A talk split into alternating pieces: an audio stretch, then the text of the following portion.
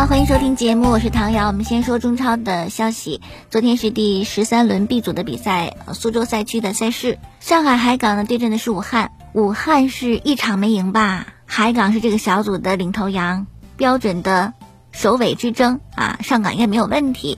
那么第一个进球呢是武汉队的乌龙球，雪上加霜，替人家打进一个李超的头球乌龙。这样的第三十七分钟是海港的一比零领先。下半场开始没多久，五十四分钟，奥斯卡的助攻，吕文君的射门得分，二比零。然后第六十六分钟，张华晨的一个铲射，这样最终的海港是三比零完胜武汉队，继续排在 B 组的第一。昨天还一场呢，是很多人很意外的。我看比赛结束以后刷微博嘛，就很多的足球记者、足球大咖，包括球迷就觉得完了。还有一位记者评论：你名字是保住了，但你的球队的灵魂呢？精气神儿啊，风骨啊都没有了。哪个队呢？北京国安一比三输给了天津津门虎。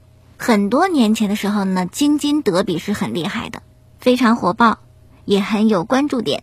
但后来随着天津队走下坡，这个京津德比好像就不是一个分量了，不在一个级别。现在更是如此啊！天津津门虎欠薪呐，各种问题，早就不是强队了。而国安好像一直在强队的行列。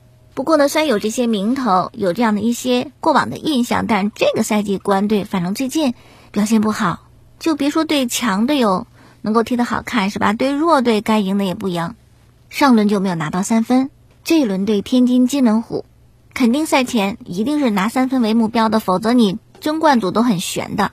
那么结合场上的情况呢，也是可以看出来国安队想赢，他们一直是控球，然后呢形成围攻之势。但可能太慌了吧，有不少次的越位。而天津呢也是非常明确，我就守着我铁桶阵，我防好了再找攻的机会。那他们的进攻呢是围绕着外援马格诺，而这种战术思想得以实现的啊，见到效果的是天津。第三十三分钟，当时是国安啊要攻，在天津的禁区持续的制造混乱，但他们把握不住射门机会呀，反倒是天津队顶住压力，然后呢通过外援马格诺。策动发起快攻，周通在外围的一个劲射破门。三十三分钟，天津队一比零领先北京国安。然后上半场有这样一个比分结束，到了下半场四呃六十四分钟，张宇宁得到机会一个破门得分，比分总算是扳平了。但对于国安来讲，扳平比分有什么用？赢是目的，对吧？要不然你真的争冠都很悬。可是国安真的没有什么机会，不进球，反倒是在第八十一分钟的时候，天津队人家又进了。二比一再次领先，那在这种情况下，关心态崩了，体现就是池中国背后连续的踢人，直接红牌罚下，然后两队内开始斗气儿。就在池中国的红牌之后没多久，白岳峰前场踩了张玉宁的脚后跟儿，当时裁判先给的黄牌，后来视频助理裁判就提醒说你再看看吧，又改成了直接的红牌，然后呢补时了七分钟，给了不少时间是吧？但是这时间给的。不仅没让国安队扳平比分或者多进几个，反倒是天津队又进一个。那是在补时的时间里边，禁区里国安球员李磊对天津外援马格诺的犯规被判点球。天津队呢是由伊洛基主罚命中，最终呢是三比一战胜了北京国安。这场球输的，国安一点借口没有，一点面子没有。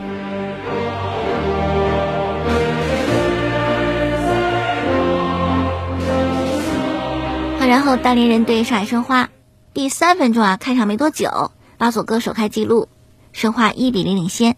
第十分钟的时候呢，是一个点球机会，巴索戈主罚这个点球，结果呢被对方门将扑了出来。可是主裁判判罚巴索戈踢点球的时候呢，大连人的球员先进禁区了，这个是违规的，所以点球重踢。再重踢可不敢给巴索戈啦，换了阿德里安，主罚命中，申花二比零。那么从第十七分钟开始到第二十八分钟，十一分钟的时间里，大连队连追两个。第一个呢是也是点球，林良铭主罚命中，一比二，大连追一分。第二十八分钟，啊是郑龙的这个任意球的直接破门得分，比分追成二比二。然后带着这个平的比分呢结束上半场，可是下半场开始没多久，就一分钟吧，莫雷诺申花外援小角度的射门，比分是三比二，申花超出。然后第六十四分钟，巴索戈接莫雷诺的助攻，禁区内倒地的推射很漂亮。巴索戈梅开二度，最终呢也是申花四比二胜的大连人，这样积分呢是十九分，排在小组第三的位置。还一场亚太对河北，亚太呢是升班马，他是中甲的冠军，所以这两年看亚太的比赛也比较少。那以往的印象呢，亚太也是防守型的球队，可不成想这个赛季哇攻得好疯狂，像昨天是对阵河北，那根本就不需要什么熟悉过程啊，适应过程没有，一开始就攻。上半场第六分钟是谭龙的助攻，塞尔吉尼奥的破门得分，然后半场结束前是谭龙的一个凌空的垫射破门。二比零，上半场已经确立了很大的优势。那么到了下半场，谭龙又助攻了埃里克，最终三比零，亚太胜的河北，特别干脆。所以从这个表现看，他不只是很黑的这个升班马，是吧？他可能还是争冠球队的一个有力的竞争者。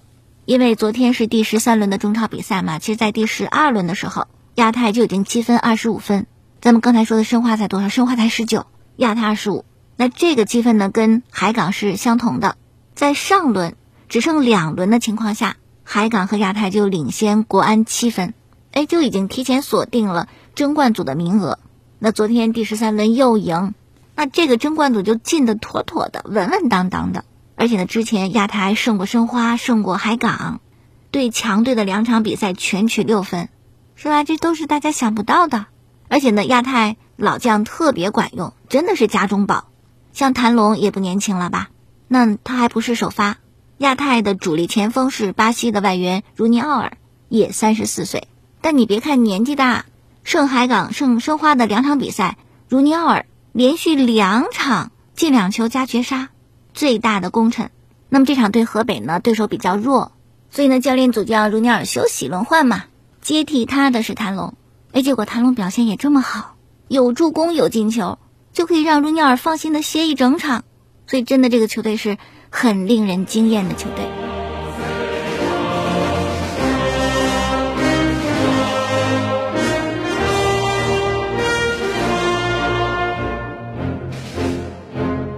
好，分析分析形势啊！第三轮以后，苏州赛区是海港和亚太同积二十五分，提前锁定了争冠组的名额。那么这个赛区其他的队。申花和河北同积十九分，国安十八分。最后两个争冠组的名额呢，是这三个球队当中产生三选二，三个队可以说都有机会吧。那么广州赛区呢，进争冠组的已经有三支球队了。泰山三十分，早就获得争冠组的名额啊。广州队二十七分，小组第二，也是锁定争冠组名额。然后就是那个深圳队。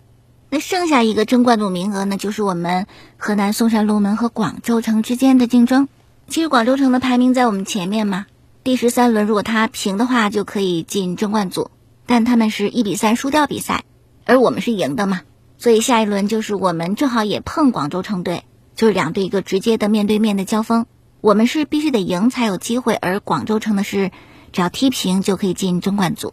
河南嵩山龙门队加油啊，看好你们！直接就进争冠组，我们去年是踢的淘汰组，然后淘汰组的第一，那就是排在第九名的位置。如果今年直接进争冠组的话呢，这个排名就上升最起码一位，而且下一个阶段有伊沃回来，我相信我们会有更好更好的成绩，得有追求嘛，是吧？就以进争冠组为一个现阶段的一个目标。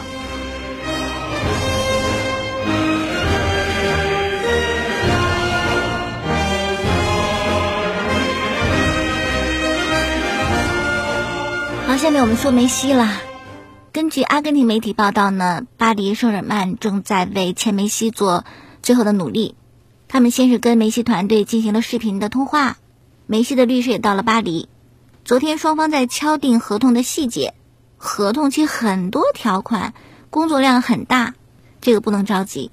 不过呢，大巴黎信心还是很大的，因为他们已经为梅西预留了俱乐部的飞机，希望能够把梅西一家都接过来。然后接受体检，然后官宣。巴黎是有些等不及了。那我觉得巴黎的球迷也是更加的等不及。他们在机场等，等了一天一夜，但是梅西并没有来。然后也在球场外边等。还看到一个视频，就是呃，应该是巴黎某家电视台的一位美女记者，为了第一时间采访梅西，就在机场等了一天一夜，席地而坐啊，吃些简单的食物。那由此可以看出梅西的影响力。确实，梅西的未来会去哪儿是现在很关注的一个话题，热度很高。那前一天呢，是法国的一家电视台，Canal 他们的记者 Oliver 啊透露的，说是在今天会官宣梅西加盟，北京时间今天啊。而之前呢，还有那个巴黎人报还说，大巴黎会为梅西举办盛大的加盟仪式，会在巴黎的标志性建筑埃菲尔铁塔下边来进行这个。亮相仪式，但是奥利弗否认了这个消息，说不会是在埃菲尔铁塔，但可能会点亮埃菲尔铁塔欢迎梅西。此外呢，还有这个薪资问题，签约三年，税后是四千万欧元，这个比在巴萨可能要低一些。但是梅西在巴黎的收入会从那个形象啊、代言这方面、商务这方面呃加以补充，甚至商务这方面的钱要比工资还要更高一点。哎，可能很多球迷都在等刷微博等最新的消息，但是目前梅西还没有飞抵法国巴黎签约。昨天记者拍的还是梅西在呃家里的游泳池边散步喝马黛茶。那为什么还没有去巴黎？刚才咱们提到了，合同是很繁琐的，要把细节敲定。现在重要的探讨的一个问题就是梅西肖像权的问题，因为梅西啊他是阿迪的赞助。但是巴黎这个球队，他的赞助商是耐克，所以这种情况下，梅西肖像权的归属是一个谈判的焦点。但是我觉得也不是太大问题，因为前有车后有辙嘛，是吧？效力巴萨的时候也是同样的问题，巴萨的赞助商也是耐克，那么巴萨就把所有的梅西自己的肖像权都给了他本人，所以大巴黎可以用同样的方法来解决啊这个事情。然后还有阿根廷的女记者。卡罗纳迪说：“梅西可能会在本周三启程飞到巴黎。总之呢，巴黎高层是对得到梅西非常的乐观。可是真的那么乐观吗？还有一个消息，说这个巴萨这个俱乐部它是会员制俱乐部嘛，有一部分的会员已经向法国国家法院递了诉状，要求禁止大巴黎引进梅西。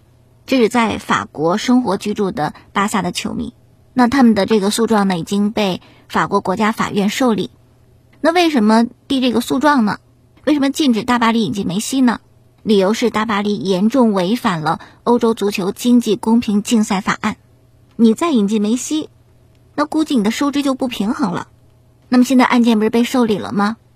而据了解，案件受理之后呢，法院会在四十八小时之内做出是否暂停大巴黎的引援资格。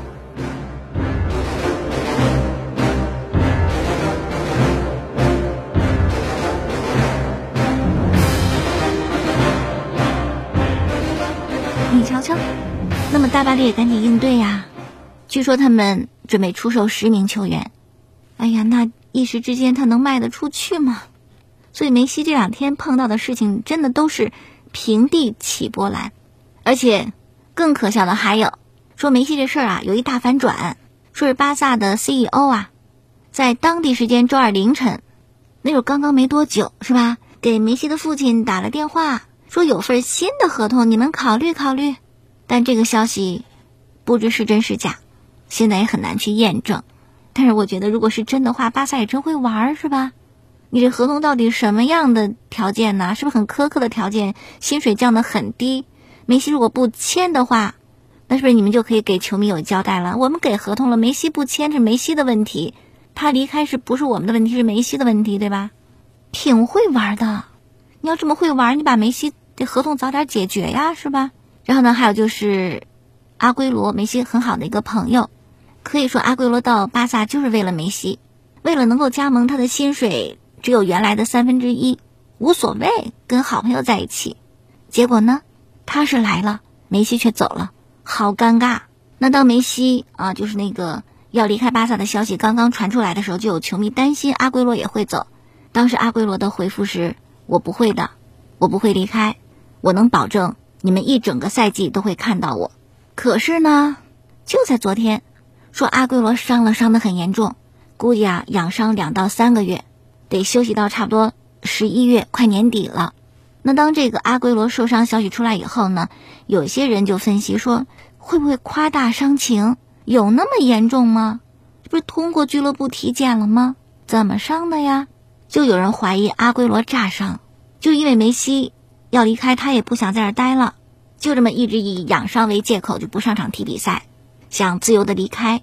因为阿圭罗现在也没有被巴萨注册，也是薪资的问题，也确实这个事情真的是很出乎大家意料的。原本以为梅西会待在巴萨，但这么一走啊，巴萨其实亏大了，亏的比梅西大。梅西到大巴黎依然是核心，没准还能赢欧冠什么的。但是巴萨没了梅西就是没了钱，巴萨品牌价值已经暴跌了一点三七亿，而且呢，当时还说。所以梅西走是吧？梅西这个球衣呢，我们请求再接着卖三个月。巴萨球衣百分之七八十的销量都是梅西的球衣卖得出去的，啊，再卖几个月，想什么呢？想球迷可能买了这个做纪念，但是你不怕大家不买就买巴黎的球衣吗？是吧？还还卖几个月呢？那么跟巴萨相反的是大巴黎，这几天巴黎官方的 IS 疯狂涨粉儿，九号这一天。官方的 IS 涨粉二十一万，而从今年的一月一号到八月四号，算平均的话，每天涨粉二点四万，等于是十倍，是你之前一天的十倍。这只是传出绯闻，有可能加盟。如果确定加盟，我估计一天这涨粉数是日常的一百倍，这都有可能的。